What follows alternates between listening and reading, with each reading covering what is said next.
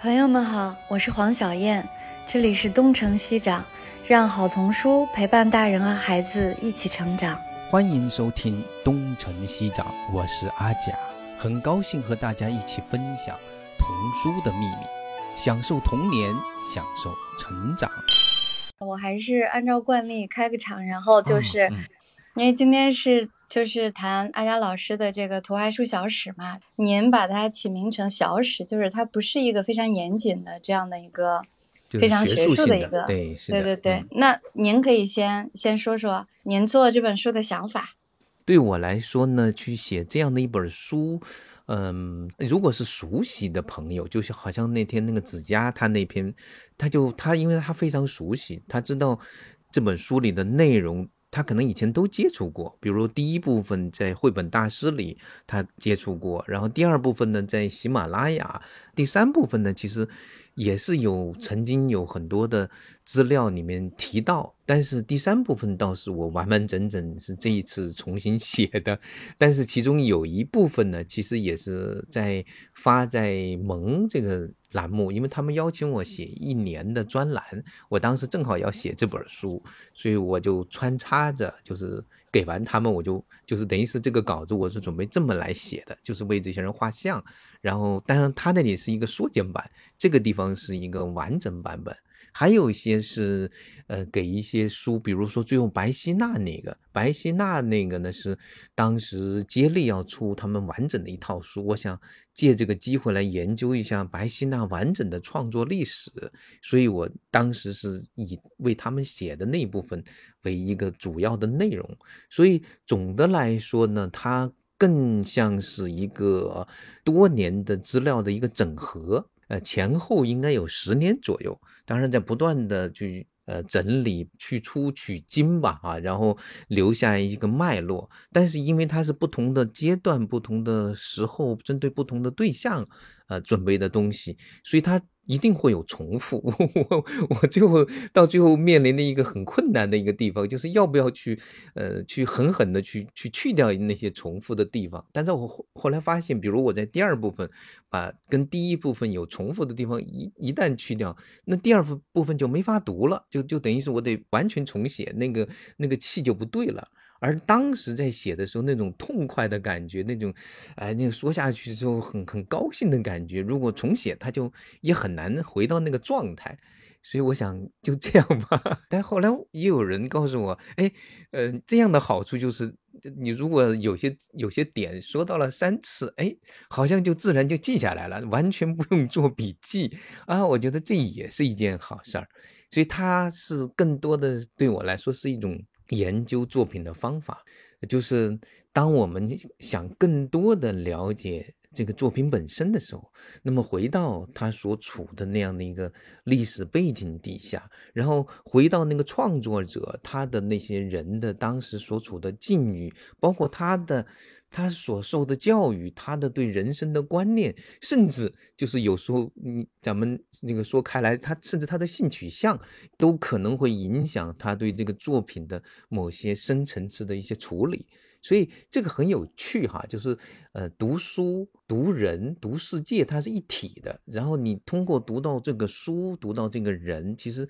读到这个人的同时，也是在读到我们自己，然后读到那一片世界，也在观察我们身处的这个世界啊。所以这是我觉得读书最好玩的地方。所以我很想把这样的一种方法能够分享给大家。然后还有一点呢，就是一个观念的问题，因为大概在二零零七年，当时我在写那本叫做《呃帮助孩子爱上阅读》啊，就是那个儿童阅读推广手册，现在已经绝版了一本书。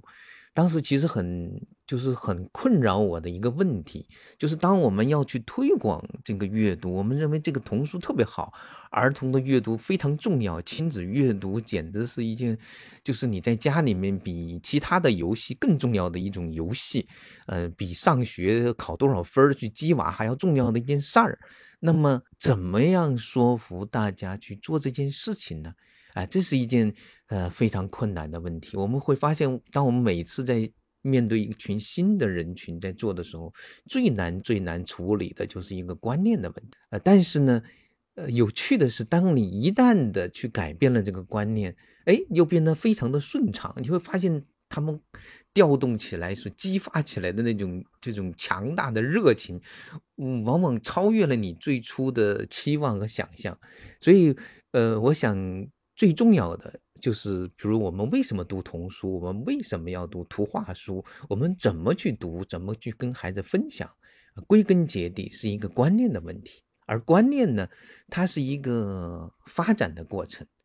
就是我们说一个人一个人生未经审视是不值不值得过的。那么一群人的这样的一些观念，如果不经审视，我觉得也不经不值得过哈。所以我想，图画书的阅读的历史，图画书的创作的历史，它的发展的历史，其实就是一种观念的一个延续的历史。我其实整本书。最重要的，我想分享的就是这些观念是怎么来的啊？现在怎么发展的？未来可能怎么往什么方向去？大概是做这样的一种分享。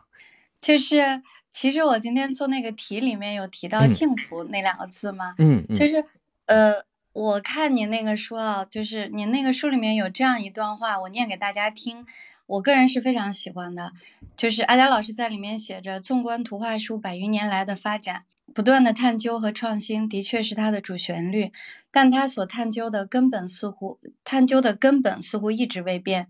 就是借着童年关怀来探究人内心世界的真相，人与世界的真实关系。波特小姐的《彼得兔》的确是讲给五岁小男孩听的，但也是讲给他自己听的。他在追问自己最想成为什么，什么才是真正的幸福。对，这就是我觉得您整本书实际上讲的每一个人或者每一本书，实际上都是关乎这个，对吧？是是的，你看，尤其是我关关心他们的童年，其实每个人的童年都有瑕疵，都有缺憾的，包括什么波特小姐、苏斯博士。可是他一旦做了这件事情，然后他从中找到了一种成就感，并且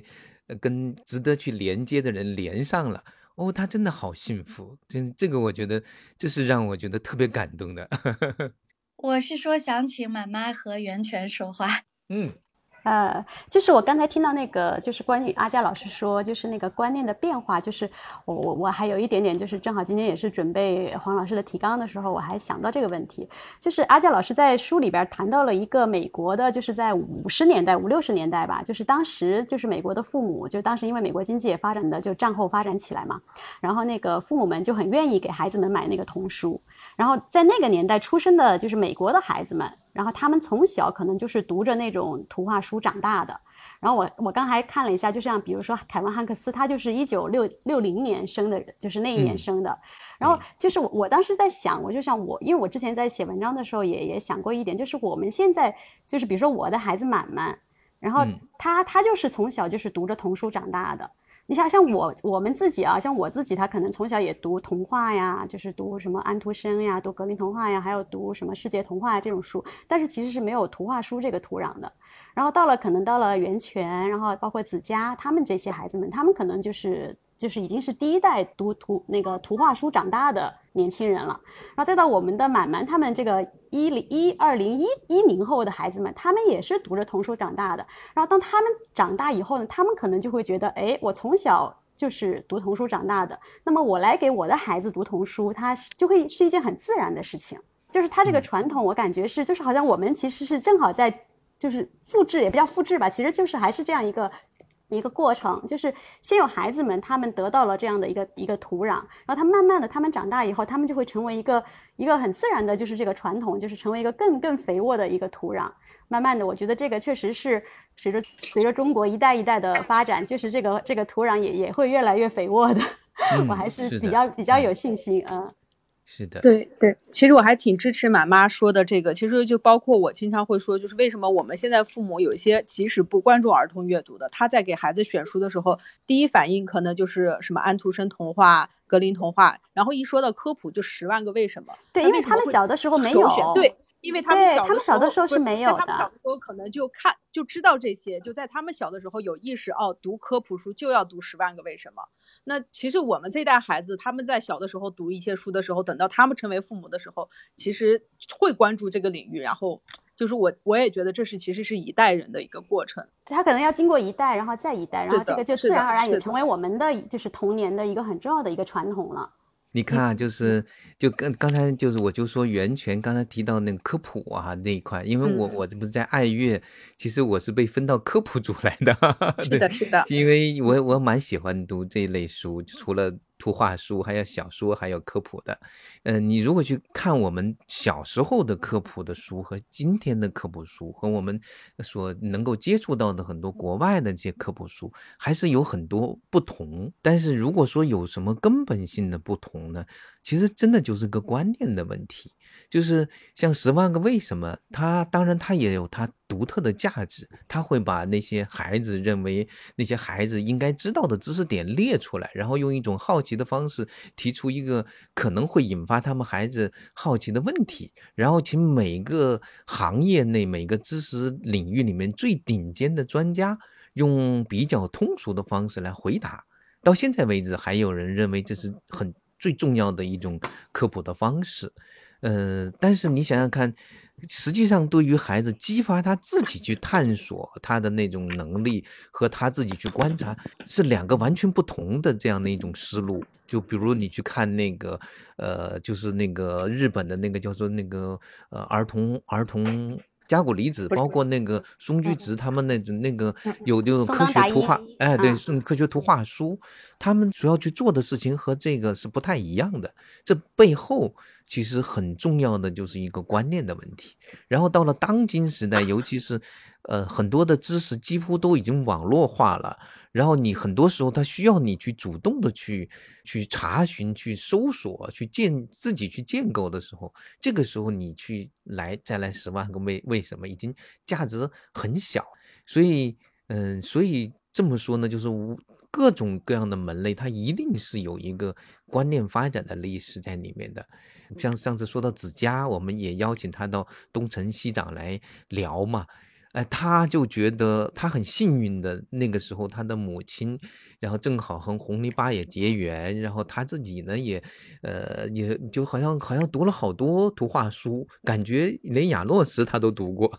就是比他早了，然后他就感觉全世界的孩子都应该读过，然后到了初中、高中，尤其是高中，也是非常好的一个学校，他发现他的同学基本上都没读过，所以。嗯，其实也是需要一点一点的去变化的。我相信，呃，随着这样的一种一点一点的变化，我们以后就会遇到一群这样的一些年轻人或者创作者，他是从小读着图画书长大，然后他愿意在想出自己的故事来讲给未来的孩子听。这个应该是一个一点一点变化的过程。哎，这也是我为什么要 做这件事情，也为什么要做呃图画书小史来讲这个故事吧？啊，我我觉得还呃做一个基础，那未来应该会更好一些。嗯，图画书最早我们公认的比较规范的图画书是彼得兔，对吧？一九零二年是英国起的，但是后面美国为什么那么快的赶上并且超越了英国？然后英国在五六十年代。远远的落后于美国呢，那现在一直是基本上在创新啊，在繁荣啊，在销售啊，在市场啊，各方面也是远远的落后于美国。它其实不光是一个时间的问题，这个是我自己做出版，它这是一个非常非常复杂的问题。但英国目前的状况也还是还是不错的，英国人总体上，嗯，相相对保守一些，但是他们确实也不缺大家。这一点也是他比较强的一面，而且呢，他一旦推行起来，他会渐渐的成为一种就是持续性的、长久的这种习惯。以图画书在中国为例，哈，在早期的推广，我想从大概零二年左右开始吧，更多的真的就是完全草根儿的在做。本来按理说，这个比如我们参照美美国的那种发展。更多的应该是公共图书馆啊，作为一个国家的福利的一个部门啊，纳税人给的钱，然后或者是由那种各种就是各种捐赠的机构给的钱，然后这么支起来一个公共福利的机构，它应该首先担负起这样的一个阅读的很重要的推广的工作。但是因为没有做起来，他们，所以呢，你会发现先有草根的部分先做起来，渐渐的呢，你会看到。就不少的图书馆呢，也在图书馆员吧，我应该说更多的是个人，就像我们那天约来的那个芝麻团长那样的一些人，包括王志根呐，他们其实都是在在这个行业里面也有不少的推动。我也去了不少的图书馆，我想。它正在一点一点的变化，比起我们早在二零零五年在北京讲个故事，十个人去 讲，然后只有一两个小孩来听的时候，已经强太多了。毕竟十五年。真的是翻天覆地的变化 哈！对对对，我我觉得就是确实是这个，可能时间会比较长，因为但是从另外一个角度来说嘛，就是我当时写那个图画书小史的那个推荐文章的时候，我当时写了一段，我觉得就是你看，如果是比如说在零二年的时候，假设我们是不可能想象中国会有一本图画书小史，就是还有研究这么一个细分领域的一本书的。然后十年，如果再倒推十年以前啊，可能阿教老师已经开始研究这个领域了。但是呢，就是如果当时写了这样一本书，可能市场也会非常非常小。但是你看到现在这个时候，可能我们至少有一部分读者，可能这个数量也不是很多，但是我们会觉得这是一个很很自然的事情，我们也会关注到这个领域。就从这一个角度来说，它它确实还是在进步的。至少这个细分领域，它在中国是已经慢慢慢慢拥有它自己的读者了。嗯。就我我其实今天那个就是黄老师刚才说的那个呢，就是从那个出版出版人的角度啊，可能确实是遇到了好多困难，因为我我也接触不同的品牌的呃编辑老师们，就是确实可能会会有这样一种问题，就是现在这个这个市场嘛，看起来是越来越繁荣了，但是可能有有有有一些主编老师会会说，就是有一些书他们反而不敢做了，就是因为一看这个书。就真的是没有人，没有什么人会买，然后而且市场可能现在又越来越集中在一些一些书吧，就是一些方面的书，所以所以黄黄老师的那个那种疑惑，我我我也理解，但这是我感觉是两方面的问题吧，就是一个读者还是在不断的进步的，然后出版人呢，可能可能要克服的各种的困难，可能也也也也确实是越来越多，因为刚开始可能刚开始确实是出什么书。都都是 OK 的，就是那种冒险是是是可以的。现在可能这个冒险的成本变得越来越高了。对，其实中国的那个，呃，我原来因为我是老出版人嘛，我总说中国的大众出版业原来是十大暴利行业之首，就是我们 最辉煌的时候，在八十年代末九十年代的时候，九十年代中期以前，那个真的是十大暴利行业之首。你现在听着就像天方夜谭一样，而且八十年代是中国最奔放、最自由、最热情的年代。是是是。什么都可以出，当然那会儿也没有伯尔尼公约哈。土壤这个东西是一个很复杂的一个话题，现在我们的确很难。也从另外一个角度，就是像我我我作为一个就是写这个阅读公号吧，就是相当于其实有一点点桥梁的这样的一个感觉。就是我我其实努力想传递，就是希望有更多的读者们，他们对这个童书的选择上，确实是这个观念，就是阿教老师提到的这个，就是就是首先第一，我们我们选择书的时候，首先就是。一定不能是价格导向的。这个说起来好像大家说我我肯定不是看价格呀，但是现在实际上就是有这样的一个问题。这个我我也完全是理解的，就是一本好书和一本并不那么好的书。它只要是在价格上有比较比较明显的差异，那肯定是这个不那么好的书 会买的人更多。所以我们就是要不断的传达这样的观念：书的价值，首先是它不管就是原价在，即使是原价在销售，如果它是一本好书的话，它也是远远大于它的那个价格的。这个价值是无价的。就是我们一直要努力的传递这样的一这个观念也很重要。这样会因为读者们的选择会鼓励到出版人，他们敢于去出一些。可能不能大卖，但是他一定还是会拥有一些读者，就是会会会有一个反向的鼓励的作用。我老在说一句话，就是出版它的核心的意义是思想和声音和多样性和可能性。对对对，这个多样性这是出版真正的价值。但是现在我们所有的人都在追畅销书，都在追头部产品，都在追廉价产品，都在追抖音销售，对出版本身的意义就消失了。原则上讲。相对来说，目前童书还算是可能稍微好一点点，会柔和很多。对，比是会柔和一些，因为，呃，我们身处在这样的一个，就怎么说呢？就有时候我觉得还忍不住，还是从历史的角度看，我们好像都永远不可能生活在最好的时代啊，但是呢，我们都有可能在这个时代里面。呃，做一份很还是可以很恰当的一些事情，然后仍然会把它往前走，因为最终这个世界是属于人的，所以呢，很多时候我们需要去帮对人有一种有一种体谅。总总的来说，我觉得对人需要有一种知道别人不容易的一些地方，然后我觉得更重要的是，我们能够去理解，就是一直以来的其实是有一些。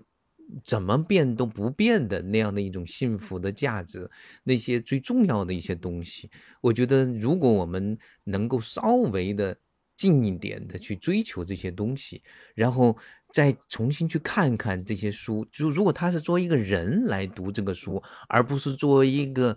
呃消费者来购买这个书的时候，他其实会对这个书是有一个很好的一个判断。所以我不想去。更多的去对对这样的销售的结构、销售的体系，或者就是这样的一种，我觉得我们目前好像很难去做太大的改动。但是我长久以来的经验告诉我，其实我们可以让每一个人在发生改变的。好像你改变的，你不能够改变太多太多的人，但是你把可以让你身边的人去改变，然后每个人愿意去改变你身边的人。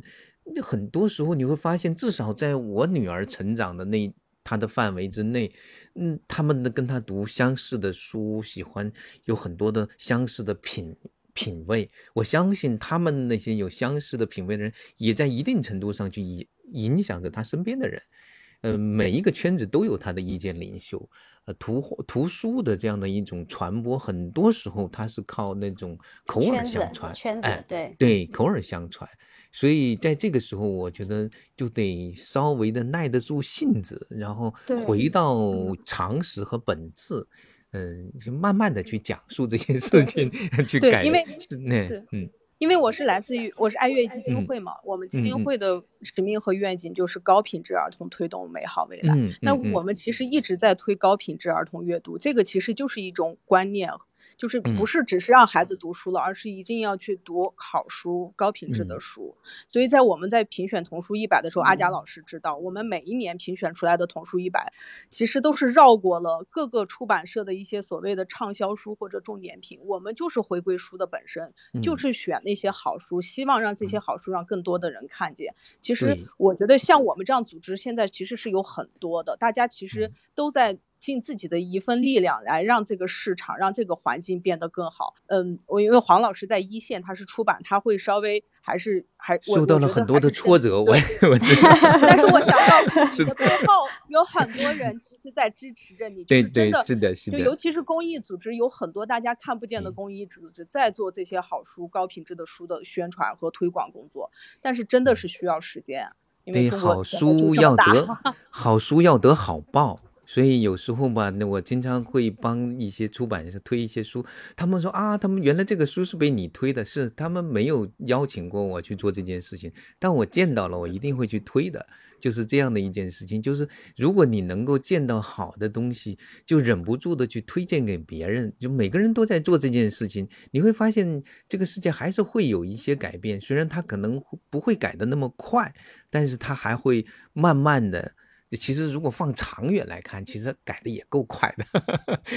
跟你们分享一个那个小小笑话，也算是一种历史哈。就是那个知道那本叫做《走进生命花园》吗？那本书。那个画家对吧？那个画家他来过咱们的中国，我跟他一起做过活动的。他比我还稍微年轻那么一两岁，好像。然后他很好玩的，就是说那次来的时候，他我们这边好几个编辑围着他讲，在这中国我们是怎么营销书的，怎么微信群、什么公号、什么什么打折，听得他一头雾水。然后那位小伙子说：“哦。”我我们法国还不是个现代社会，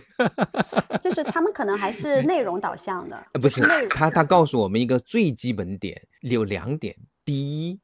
他法国的规定，法国的文化部规定，网店的销售价价格不得低于八这个除了地面店的除了这个方面以外，对他们然后还有一哎点呢，就是他还有一点就是他有对于他们这个创作者，他怎么能够活下去？其中还有一点就是他的法国的他会给钱给那些教育部或者那些学校，这个学校比如嗯想让哪个。呃，比如说哪一个创作者到学校里面跟孩子们分享，这个钱不由学校出，只要学校愿意拿出时间可以申请。大概每一个创作者，就是是挂名的那些创作者，到那个学校去做一次活动，有三百欧元，就一次有三百欧元。就有些人他平常就靠这个过日子，然后拿着这个钱安心的创作，这个就是一个生态的问题。如果你没有这种生态，你让他们三五年创作一本好书，然后就这么苦哈哈的过日子，然后指指着这本书上市之后拿稿费来养活自己，那个还养不活关键是根本养不活。所以，所以它就是个生态问题，就书得有人去买单，然后那个好的创作者得一定程度的供养，他才有好的作品。就是这么简单，所以这就是这是一个生态问题。我们要研究它的历史，就研究它为什么会发生这样的一些事情。在读阿佳老师这个小史里面，我注意到就是在提这个金色童书的那个时候，啊其实他是是把价格压到了很低，然后零点二五美元零点哈，二五，是嗯，对才导致很多人都能买得起童书。所以我当时在读这块儿的时候，我想现在就是刚刚像阿佳老师说的，可能我们的环境还没有能达到，就是大家都能认可精装图书或者现在图书的价格，那可能打折是的确是，那对出版社可能是有伤害的，但是可能会不会对整个土壤、对整个环境的造就，其实大家可能还是得先能接触这个价格比较低的书，然后同时又。那我们又需要要求它品质的情况下，就会出这现首首先还是得让图书馆来买书，这一点很重要。如果说图书馆不能去解决这些相对比较好的精装书的购买，你都让大家自己掏钱去买书，不不现实。说实话，真不现实。对，我们我们换个话题吧，换个话题我们来点光明的吧。我们来把蔡，高老师我们聊点八卦，聊点图画书的八卦对。对，蔡高老师和朱成良老师这样光明的人、好玩的人、可爱的人，我们中国的这种 原创的，聊点八卦吧。我觉得蔡高老师特别特别可爱，是吧？对，我今天给黄老师说，我是抱着听八卦的心态来对。，应该是这样，就是我们今天大家都应该是童书的爱好者和发烧友，嗯但是我们不以那个就是出版呀、这个推广呀。对，呃，对我也希望大家能够聊聊读了这本书能有什么啊、有有什么有什么好感啊？当然也有什么吐槽的也行。那我我我说一下吧，哎就是阿佳老师这本书，它其实不光是在讲图画书的小史，就是所有的它它里面有一段啊，那个阿佳老师在书里面他在介绍杨志成先生的时候，他引用了杨志成先生的父亲写给孩子们的信，就这个这段我特别特别爱。然后他那嗯个杨志成的父亲写给孩子的信是这样说的：“他说，亲爱的孩子们，你们可将此作为首要准则记下。生命不会有真富足，除非你与他人共同分享。生命是否成功，是否快乐，并不在于你为自己做了些什么，而在于你为他人而获得的成就。这个听着特别的鸡汤哈，但是实际上，因为我们读读童书的人比较多的都是父母嘛，其实我们在这里面。其实，在读童书和读童书相关的书里面，在学育儿嘛，所以我觉得这个书其实里面有非常非常多的点，就是阿佳老师的这个这个书里嗯。面，其实他他的价值观啊，各方面真的是，反正我读下来，我觉得就是很感动，很多地方都很感动。那我自己在读这本书的时候，可能就是还是抱着 八卦的心态，因为它是嗯小史。其实很多人在读历史的时候，都还是想知道过去发生了什么。那我自己可能更关注一些大师，就是绘本大师这些故事。尤其是这两年，其实陆陆续续有一些大师离开了，然后就会注意到，其实这些目前现在行业里面比较有名的这些大师，他们其实是一个相互影响、相互有联系的一个一个过程中。然后，尤其在读第十章和第十二章的时候，就正好在讲这些奇人迭出的年代和天才云集的这个背景，其实真的会会去思考，为什么这个在这些年里面会有一些作家如井喷似的出来。对，这个其实是我在读这本书时候最关心的，而且这两章我其实反复已经读了两遍了。嗯，那个我，因为我也之前也读过阿教老师就是写的，呃，和还和朋友一起就是编辑创作的那几本，就是《亲爱的天才》，还有就是《童年的力量》那几本嘛。所以就是很多就是美国的图画书的呃历史方面的东西，可能以前确实是读过的，但这次读这本图画书小史，就是有一段我我我觉得特别的，就是还也是也是很感动，就是那个关于那个儿童读物联盟的创立的那一段，就这段好像以前好像。在以前的书里好像没有怎么太太多的谈到，是吧，阿娇老师？嗯，是的，对对，就这一段，就是因为我们现在大家都知道这个儿童读物联盟，因为书香节 大家都知道说啊，有世界读书日是儿童读物联盟他们发起的，然后呢，然后但不知道说这个读物联盟它是怎么一个历史背景，然后看了图画书小史啊，才知道原来是战后。就是有一个叶拉普莱曼女士吧，她是她是有这样的一种，就是觉得需要从儿童开始改变德国的这种整个的这种这种国民的心理，是吧？就是然后开始开始做这件事情。我觉得这一段真的是非常的让人感动。童书就是在在在挽救人类的灵魂方面发挥了特别大的作用。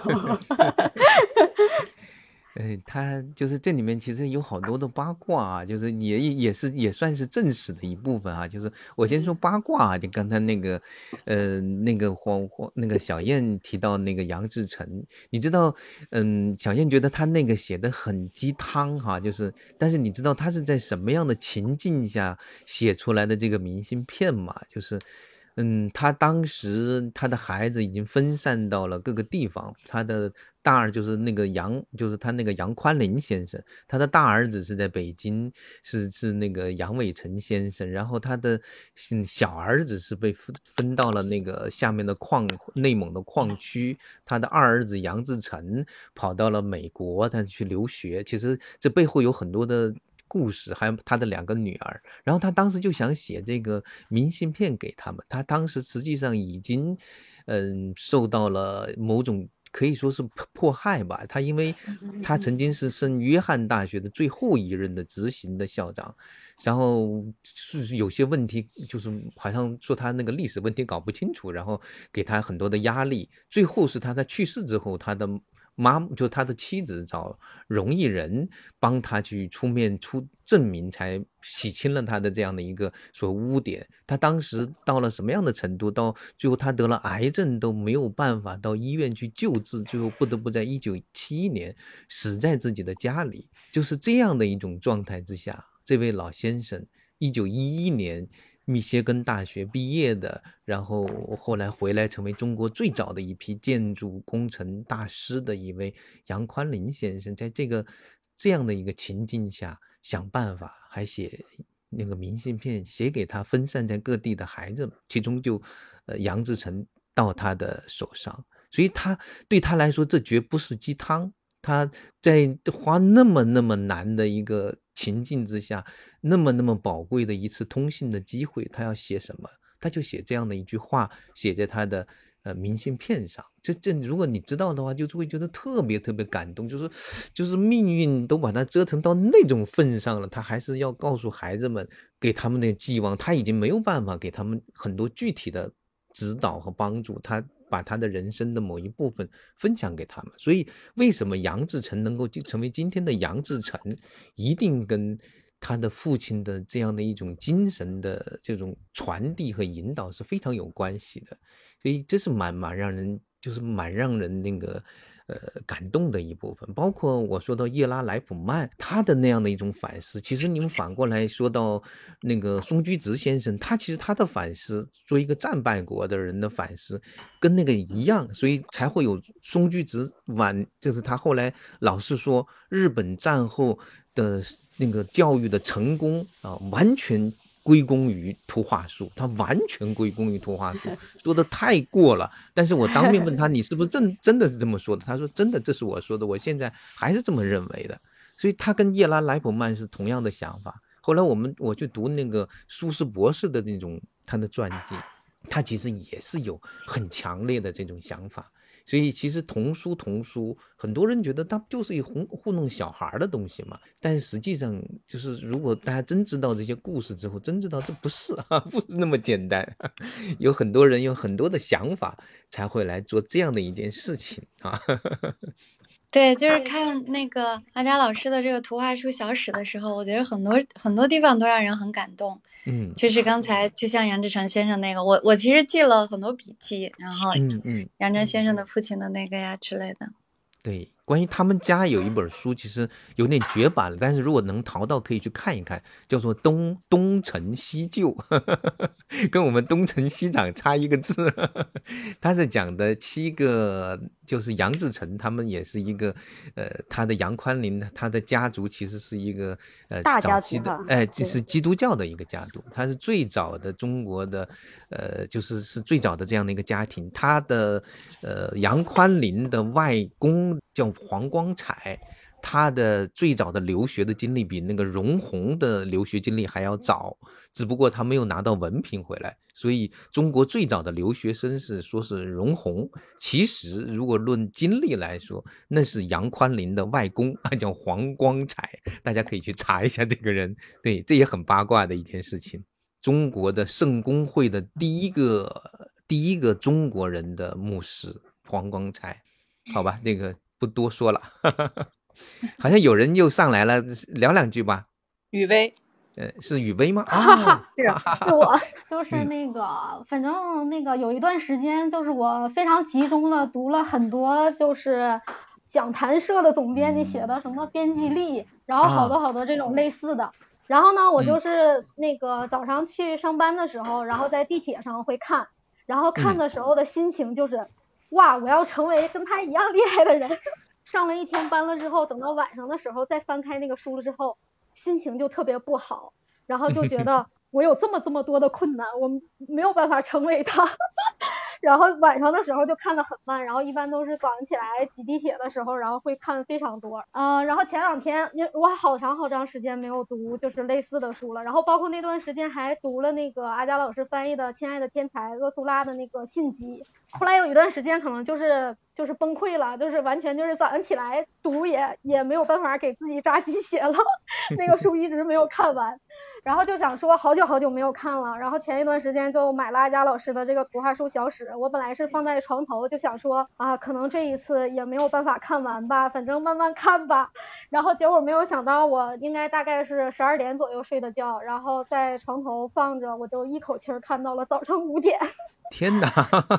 然后一口气看到。然后一口气看到了五点之后呢，我就想说嗯不行了，必须要睡了，然后就完全睡不着，然后就想说，嗯那个嗯人那么厉害，那个编辑那么厉害，我也要这么厉害。然你又可以了，对我又可以你又了。可以了。对，然后我就想说，然后我就想说，阿佳老师能不能出一个那样的书，专门就是说讲天才的编辑如何崩溃的故事。对，对，那我可以现在已经告诉你，有一个编辑是崩溃的一个故事，特别崩溃。一个就是，其实苏轼博士他也是编辑，知道吗？他曾经他虽然是个作家，但是呢，他后来不是出了那本戴高帽子的猫，他就成了人家让他去一起办一个叫 beginner 那个什么，就是那个 Reader，呃 reader reader 就是那个就是那个初学者的那个。然后他是一个企业，又是一个老板，同时又是个编辑。哦，那段时间他曾经非常非常的崩溃。他当时的夫人叫 Helen，当时描绘他的状态就是经常就以头抢抢地呀，就撞墙的呀，躺在沙发上，然后耗到那个早上那个就是瞪大了也睡不睡不了啊，就是那种状态。他说这种职业真的是一个被是一个世界上最被诅咒的职业，最最惨悲惨的职业。然后那个书里面提到有一个人叫苏珊·卡尔赫胥曼。他也曾经有一度陷入过非常崩溃的状态，就是他被呃输了炒掉，就他不是最后在大概在一九六三还是六四年吧，当时是呃因为各种原因被炒掉了，然后他我专门为他写了一章，可以去看看，他有一段时间完全崩溃了，不知道该干什么，但是后来被那个麦克米伦。呃，邀请去做他们的童书部的负责人，然后呢，有一段时间他发现他怎么做都是在呃苏兰的阴影之下，他也是慢慢慢慢调整过来。有时候人如果不处于一种很崩溃的状态，他他就没有办法超越自己。当然，如果崩溃着崩溃着，最后就完全就就就见底了，那很惨啊。但是总有某种能够让你那最后支撑下去的，然后你跨过去了，呃，你就成为其中的强势。手了。我接触那些童书的编辑老师们，就我感觉就是他们也很辛苦，但他们其实内心还是很多人他是真心特别的喜欢童书，他有这个就是自发的这种热情在的。就工作嘛都很辛苦，但是他对童书他本身他可能就是童书的爱好者，对，他有种有种我我我现在反而觉得是，只要做童书这个行业的人，都是在用有一半都是在用热情在做。是是，不然真的就是童包括跟书做好童我合作书过的编 辑也有也有去世的，就是我有时候会时不常会想起，就是一起合作的那样的一个时光。我觉得，嗯，但是你回想起来，他在做那样的书的时候，那种执着还是会给你很强大的一种支撑。因为真的不容易，说实话，每个人都非常的不容易。但是你为什么总会总有一些人来做这样的一些事情？他确实是这些事情本身，还有跟他相关的那些人，还有你可能未来把这些书递到那个他的手上，在他泛起的那某种神奇的反应的那些孩子们，会有一种东西滋养你。他真的会滋养你，他你就看到了那一个瞬间，或者你感受到那种连接的时候，你会觉得特别的值得，或者活着特别值得。所以你为什么我们很喜欢看那个蔡高老师一席的那个演讲？那你生活着一切都是值得的。他为什么那么爱黑色？那他就是黑五类啊，他就是被被被曾经被搞到最底层最底层的那样，看起来没有任何机会的一个人。但是他认为生活就是到处写着“值得”两个字儿。我觉得我觉得能够有这种体验，就很值得来做童书。如果还没有体验或者嗯不想有这种体验，真的不宜来做童书。嗯，就包括像刚才说到编辑，就是齐想国刚刚出的那个大大的城城市小小的你，当时的对对对最感感感动我的，我就是在他的扉页上，他是把这本书献给他的编辑，对对对，他他的编编辑去世了，去去世了，就是对，所以当时特别有感触。其实一个编辑对一个作者对一本书，其实影响都是蛮很大的。是的，哎哎，那个我在这边看到咱们图画书小史的编辑好像也来了，是吧？我啊，看朱看啊静老师我也看哎，朱到了，静老师看到了，对，朱静老师在吗？艾佳老师好，黄老师好，还有妈妈妈好，还有余威好，Hello，大家好，朱静老师好，您好，您好。呃，我现在先插播一个小广告。呃，刚才呢，就是艾佳老师的这本图画书小史，豆瓣上的评分到了九点零了。就我知道这个呃图画书小史，因为之前我问过朱静老师嘛，我说是怎嗯么有这个选题的，好像朱静嗯老师说就是是跟阿佳老师还在两年前就开始商量这个事情了，就是很很想听嗯您您介绍一下当时是怎么想到的。呃，要说到这个的话，其实跟阿佳老师我们呃相识也有也有好几年了，是吧？阿佳老师，对，嗯阿佳老师一师七年底吧，好像是啊，在一七年十一月，在小对凉帽上面哈。是的，是的，是的。嗯嗯嗯其实阿贾老师大家都知道，他我我一直说他是中国图画书研究呃领域里面唯一一个坐冷板凳的人，真的是用冷板凳三个字，他真的是做的特别的刻苦，也做的非常的精彩。呃，阿贾老师这本书的出来呢，跟他这二十多年来的研究是不分家的。至于怎么怎么最后结缘到我们凤凰出版，呃，说起来也挺话长的，也是跟阿佳老师聊到了，就是关于图画书，关于图画书的历史。后来阿佳老师他要回去要整理，因为他之前也花了很多年的时间，正如他的前言里面所写的，嗯，他在那个就是微博上面啊，还有喜马拉雅上面啊，都有陆陆续续的一些散落的文字，有的呢也是他呃写了很多的文字在里面的，就是通过生平的一种方式。呃，来留下来的一些声音的记录，呃，那么就是怎么把它集结出版，其实呢也是跟阿佳老师也探讨了好久，真的挺不容易的。而且阿佳老师，我特别佩服他的就是出口成章，呃，讲的都都是特别的好。其实他讲下来的东西，可以说，呃，把它录下来就可以自动生成文字了，是吧，阿佳老师？到不了这个份儿。真的。我我认识的人里面就梅子涵有这种能力。所以，呃阿佳老师不要谦虚，真的是特嗯别牛。所以看您的稿子，我们也是一种享受。嗯，首先是一种学习，嗯，更其次是一种享受，真的是这样。嗯，嗯，谢谢谢谢。妈妈妈，这个回答满意吗？呃，我我再问一个更敏感的问题啊，就是那因为我我我我不是文章里写了吗？我说十年前可能就是没有没有出版社会会出这样一本书，对吧？嗯那那你们作为出版就是作为主编嘛，那除了觉得这个内容选题很好以外，你肯定也会考虑这个市场呀。就是你们怎么觉得？就是你们觉对这个书就是为什么就是觉得它现在是一个比较成熟的一个时间来出这样一本、嗯这样的一本研究的专著，嗯，您说的这个成熟呢，其实或者相对成熟？呃啊呃，相对成熟呢，也是阿娇老师这书好出来以后，大家会发现，哎呀，这个气场怎么这么就顺了呢？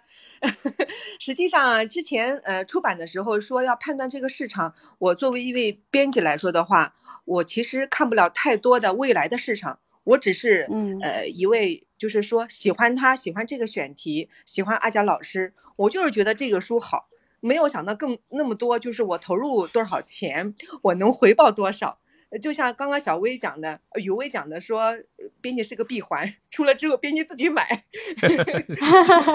呃确实这本书是好多就是编辑买了。还是很有勇气，嗯。是的，就是所以说当时呢，我就是觉得这个书就是好。我们作为童书编辑，每个人必须要人手一册，必须要看要学习。呃，至于他卖的怎么样，我心里真的透露一下，我没有敢想。也幸亏我们的领导他说，嗯，那个你觉得这个书好，那我们也觉得很呃很很看好这个书，那我们就投吧，就这么简单。嗯，所以也是蛮蛮有缘、蛮不容易的一件事情。是的，是的，是的。说起来就是挺那个，就是回想起来的话，很多情况下它没有必然的，但是这个过程当中倒过头来想一想，呃，真的是蛮有意思的，是吧？它也是水到渠成哈。嗯朱老师，我八卦，我我我我感觉我今天整个节目都在八卦，我聊八卦的内容，就是也是我们其实觉得这本书刚开始宣传的一个亮点吧，就是它的封面设计。嗯 嗯，就是大多数人，我们曾经拿这本书，因为我是在心仪的图画书奖的那个颁奖上面遇到阿佳老师拿到这本书，然后我们嗯晚上去见一些出版社的编辑的时候，给他们说，他说我就我们说就是这本书你拿给面面试的编辑，他能猜出来，如果能把所有的人名儿猜出来，你就可以录取他了。是的我发现真的没有几个人猜得出来，所有人。对你你所有的这个到目前为止，其实没有一个人猜出来过。确实是。其实呃，这个这个我们自己来说的话，我们也不能完全猜猜出来。啊，我我要对泉你着那个里面袁泉的没有猜对吗？对，真的没有人能全部猜对，真的是，呃，我们编辑当时呢是请设计师的时候呢，给了一大堆的图头像给到他们，然后呢，设计师在画的过程当中呢，他也要挑角度还有，些处理好像。啊对呀、正常的人的话，侧面的话可能是能体现一个人的脸部的结构特征，但是是四分三面的时候呢，可能会体现他的大体的气质。所以您看这个封面上，大部分都是四分三面或者全正面的。然后呢，他又挑选，还有那种就是说有点俯视的，他没有挑。嗯，然后呢，就是有光线不好的没有挑，所以最后挑下来的人呢，都是基本上有特征的。嗯，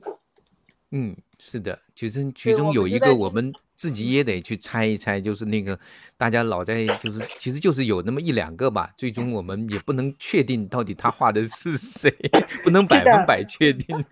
是的，是的，所以这个封面上的这些人像呢，也是印证了阿娇老师在书中就是体给人给我们的体会，就是给这些呃图画书历史当中留下来一就是留留下来这些财富的这些人，给他进行画像，是阿贾老师用文字给他进行画像。那于是呢，我们这个封面上呢，也就是用实际的这个画像的这个这个元素吧，把它放上去了。现在看来还是挺有意思的。正如阿佳嗯老师说，大家都在猜，也是成了一个很好玩的嗯游戏。比较高级的游戏啊，对 对，是的非常有意思。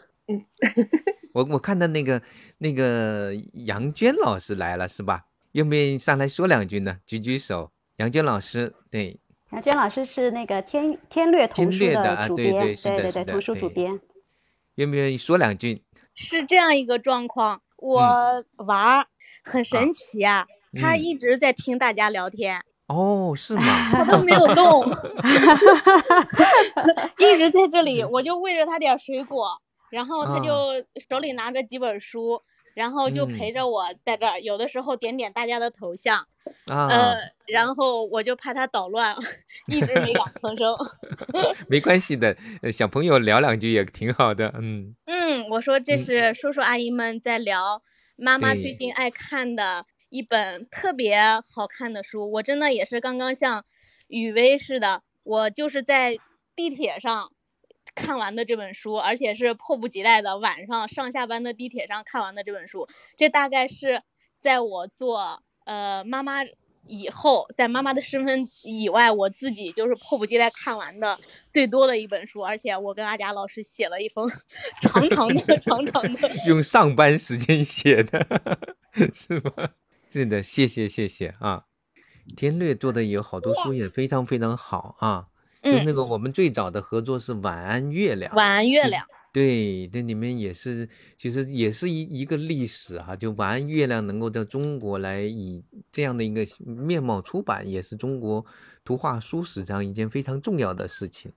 是，对，当时对嗯，嗯天略刚刚嗯入场做童书，我们突然发现，居然这一本那么有名有名的图画书，居然没有中文版。然后大家都买漏了版权。对，然后我嗯们就一直追了大概有一两年，然后花了很大的很大的代价，然后嗯成本，然后来去拿到了他的版权。当时我们那个总编说，我哪怕把我的把我的车给抵押了，我们也 要把这本书拿过来。好吧，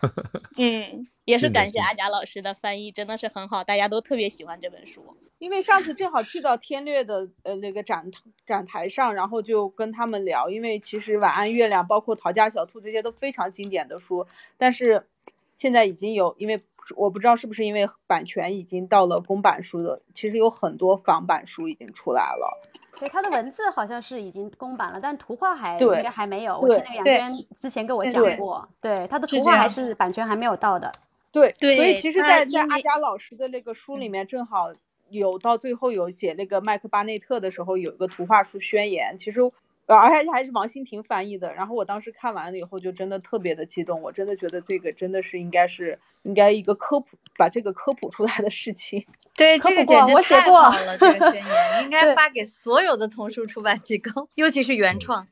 嗯，是的，呃，这个这样的一个宣言里面有很多，其实也就是一个观念和理念的一个问题，就是我们到底是为什么要跟孩子们做书？我们为什么，呃，要为什么要做成这个样子？就是即使是要跟他讲个睡前故事，也要让他带着神奇的梦去去去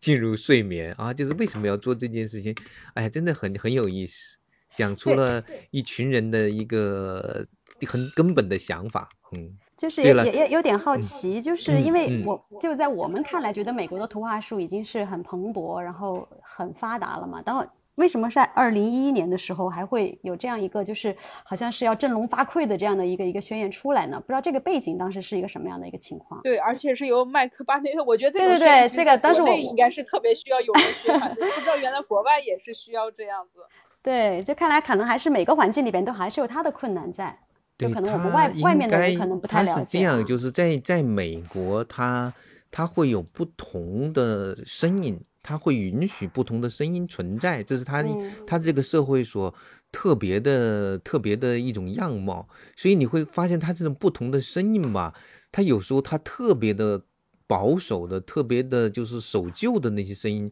时不时长的就会泛起来。在在最近这些年来说，像美国的那种呃那种比较狭隘的民族主啊义的那种东西，那政治正确其实是另外的一派，就是特别左的那一派的东西。但是也有。那种特别保守的，比如美国第一这样的一个这样的一个特特点的这个东西，其实他早在苏轼博士那个年代，他们就已经是一个这样的一个就是这样的一个团体。实际上，苏轼博士在二战之前的二战期间的政治漫画有很多就是对他们的一种嘲讽，他甚至在他的书里面还会用他们的其中一个重要人物的名字起了他的那个重要的，好像格林奇就是那个，就是我们就是那个圣诞怪侠，就是嗯他们其中的一个一个名字，反正。但是你看，过了这么多年，嗯，当当特朗普在在喊美国第一的时候，他实际上还在延续着这些东西，他会不断的反复、反复、反复，他这样会影响到我们在对孩子的创作里面，其实有很多的想法是要给孩子们有的是要灌输些什么，是要去给他那个强化他的这样的一种意识，还是让他更多元一些，更加的就是个人一些，更加的自我的表达一些？这个其实会不断的会有人进行反反复复的探讨的。那么到了一个这个重量的时候。就比如说，在特朗普上台的这几年，那个图书馆员们认为我们特别特别需要那种讲说教的书。你看为什么？因为他发现已经有人完全反过来去说教了，所以他们特别需要有正面说教的书。有很长一段时间，他们认为图画书是不宜说教的。但是问题是到了。有人在强化的反面说教的时候，他们说我们一定要有正面说教的书，所以你会发现最近几年的图画书，美国的主流获奖的常常是满说教的，但是是正面说教的图画书。这我觉得这就是体现了这样的一种社会背景之下，它会有一些反反复复、反反复复，这个是可以理解的。嗯，这个话题是不是太深了一点？对，其实确实是美国好多那个图画书，它其实还挺实用的，就是用来对它，它既有很多在艺术上，就是很包括美国电影，你不觉得其实也是属于电影中很说教的那种类型吗？哈，嗯，它确实各种形态都有，嗯，都有的，是的。尤其是他美国还有好多，因为我看这个图画书小史里边也谈到了，就是有很早就有明星会参与到，就是机缘巧合来创作图画书嘛，对艾洛伊斯。但现在也有很多明星也在参与图画书的麦麦当娜也 麦当娜也也翻也创作过，包括那个演那个就是叫什么来着？小雀斑的那个，就是那个那个那个女演员。对，这叫什么来着？她就好多，他们也来创，但他们创作的图画书其实大多数都还有一定的那个，就是叫说教也好，叫这种教育成分。哎，对对对，他们很喜欢创作这一类的图画书。是的，是嗯。好的，那个还有什么话题？想还有什么想聊一聊的哈？对，今天作者在这里有什么要 分享或者是提问或者吐槽的，都欢迎啊。我黄老师写的那个，我觉得确实是一个挺好的，有个为坏孩子准备的好书，对，大家都。我们要不哪一天专门来聊为孩子为坏孩子准备的好书是什么样的书？这样对，而且这个坏孩子的定义，这个是的，是是这个这个这个其实是一个很好的一个话题啊。对，那我们下一下一期的节目就来聊，可以更更集中一点。我觉得下一次咱们就可以集中的聊这个。就是为坏孩子们准备的好书，大家是怎么来？就是这一类书，大家是怎么看的？然后各种各样的类型，嗯，对，嗯就我还有一个很很好奇的，就是这里边好多照片，就是好多照片都特别的，就是就是你因为很难一下子看到这么多历史照片嘛，这些照片的搜集，我感觉也是一个挺大量的一个工作。是，就是好也是好多年了，就我比较喜欢收集这些照片。对对，有的照片就看着就很很很很有感觉，很多作者的那种照片，有的还是真是第一次见到，就年轻时候的那种状态。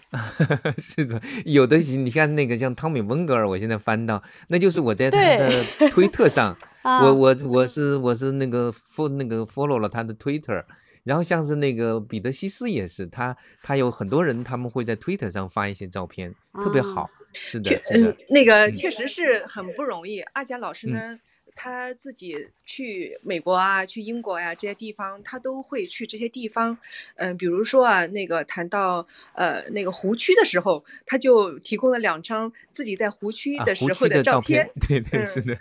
其实我 挺遗憾，当时排版的时候，那个地方为了嗯对文字跟图特别小，我特别想把那个湖区的照片放大，因为我也去过那个地方，我觉得阿佳老师这个视角拍的挺好的，可是版面所 限，我不能放大。对对他那个照片为什么那么好呢？因为你知道吗？他是因为你要真的了解比波特小姐，你就知道那是他最喜欢整个湖区最喜欢的一个湖，那个湖叫做艾斯威特湖。然后艾斯威特湖呢，它有一个离他们那个农场最近的一个地方，现在叫做什么小径，但实际上它是他经常去散步的地方。所以你要找到他，然后你看到那个地方之后，你就你会想象一下当年波特小姐是怎么样在这个地方去。享受这片湖光山色，然后一边去画着，然后突然间光线来了，有那些天鹅在那边游泳，你就哎，我觉得那拍下来的感觉不仅仅是实景，它也有一种你对那种状态的一种 向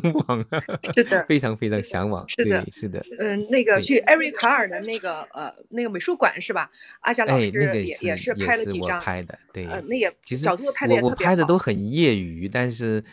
但是但是他还是有一种情感在里面的挺好，东西哈就是我们从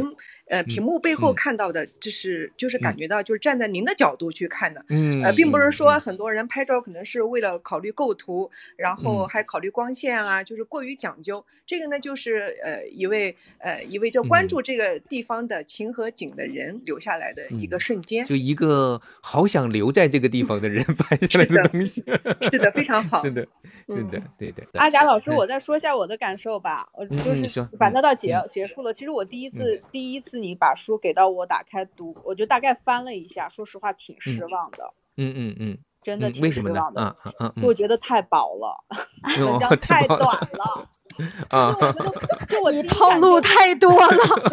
什么？不，我真的是觉得，就是我在读的时候，其实我能感觉到阿佳老师文章里面的每一句话，它其实它有浓缩，而且我觉得它有点过于浓缩，就我不没有看够，我就包括很多作者，其实阿佳老师都没有去细细写它，对，所以对这个感受加一，我也跟阿佳老师抗议了。他写安东尼布朗实在是写的太少了。就关于安东尼布朗，你只能知 知道的十点，这其实他可以写一本书的，对，好吝确实啬。是的，就是这个书里面提到的很多大家，其实都嗯可以就是单独一个人成一篇文章，而都没有问题。就是阿佳老师之后还会继续写吗？对，满还有足一下我我最喜欢的过里欧里奥尼，我都没怎么多写他。对呀、对呀、对呀、就是这个，就是对吧？我这个真实的想法很重要。是的，然后我还想再再聊一个，就是前段时间我是专心的把呃齐想国出的那个话里话外读了一下，就其实我发现那个书好，那个册子好难读呀，我真的是要一边做笔记一边读。然后在做第一集的时候，我发现一个就是，嗯。就是桑达克这个人的存在还挺奇怪的，就是我能从每个人的每一篇文章里都能提到他，因为他改写了图画书的历史啊，或者不能 说改写，就对是但是在国内好像大家只知道他的呃野兽国，或者是就没有，就是他的其他书其实也没有那么热销。但是我就发现，在国外哦，所有的人都要 cue 他，都要致敬他，然后很多作品和他都有联系。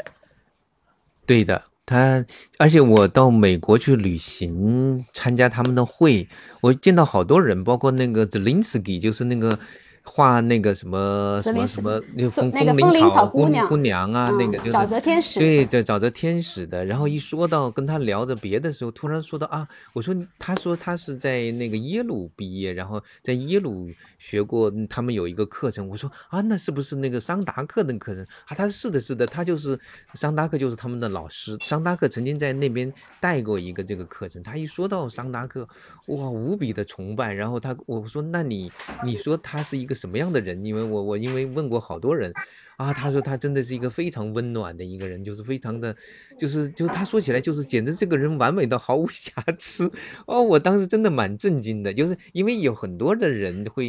好像都会提到他，包括杨志成也也也也到他家吃过饭。后来我跑过那个美那个博物馆，也曾经，呃，到那说到那个梅尔维尔的一个书柜，然后那个那个小伙子突然说啊，他们曾经认识的桑达克，桑达克说他好想拥有这个梅尔维尔的书柜，然后我们又我又问起来啊，你怎么知道他？然后我们又聊起桑达克，好多人都这样的那样的方式私下里认识了他，然后都被他深深的打动。我我相信这是一个很神奇的人，表面上看起来或者是有很多的呃背景的资料显示这是一个比较怪异的人，但是每一个真正的接触过他的人，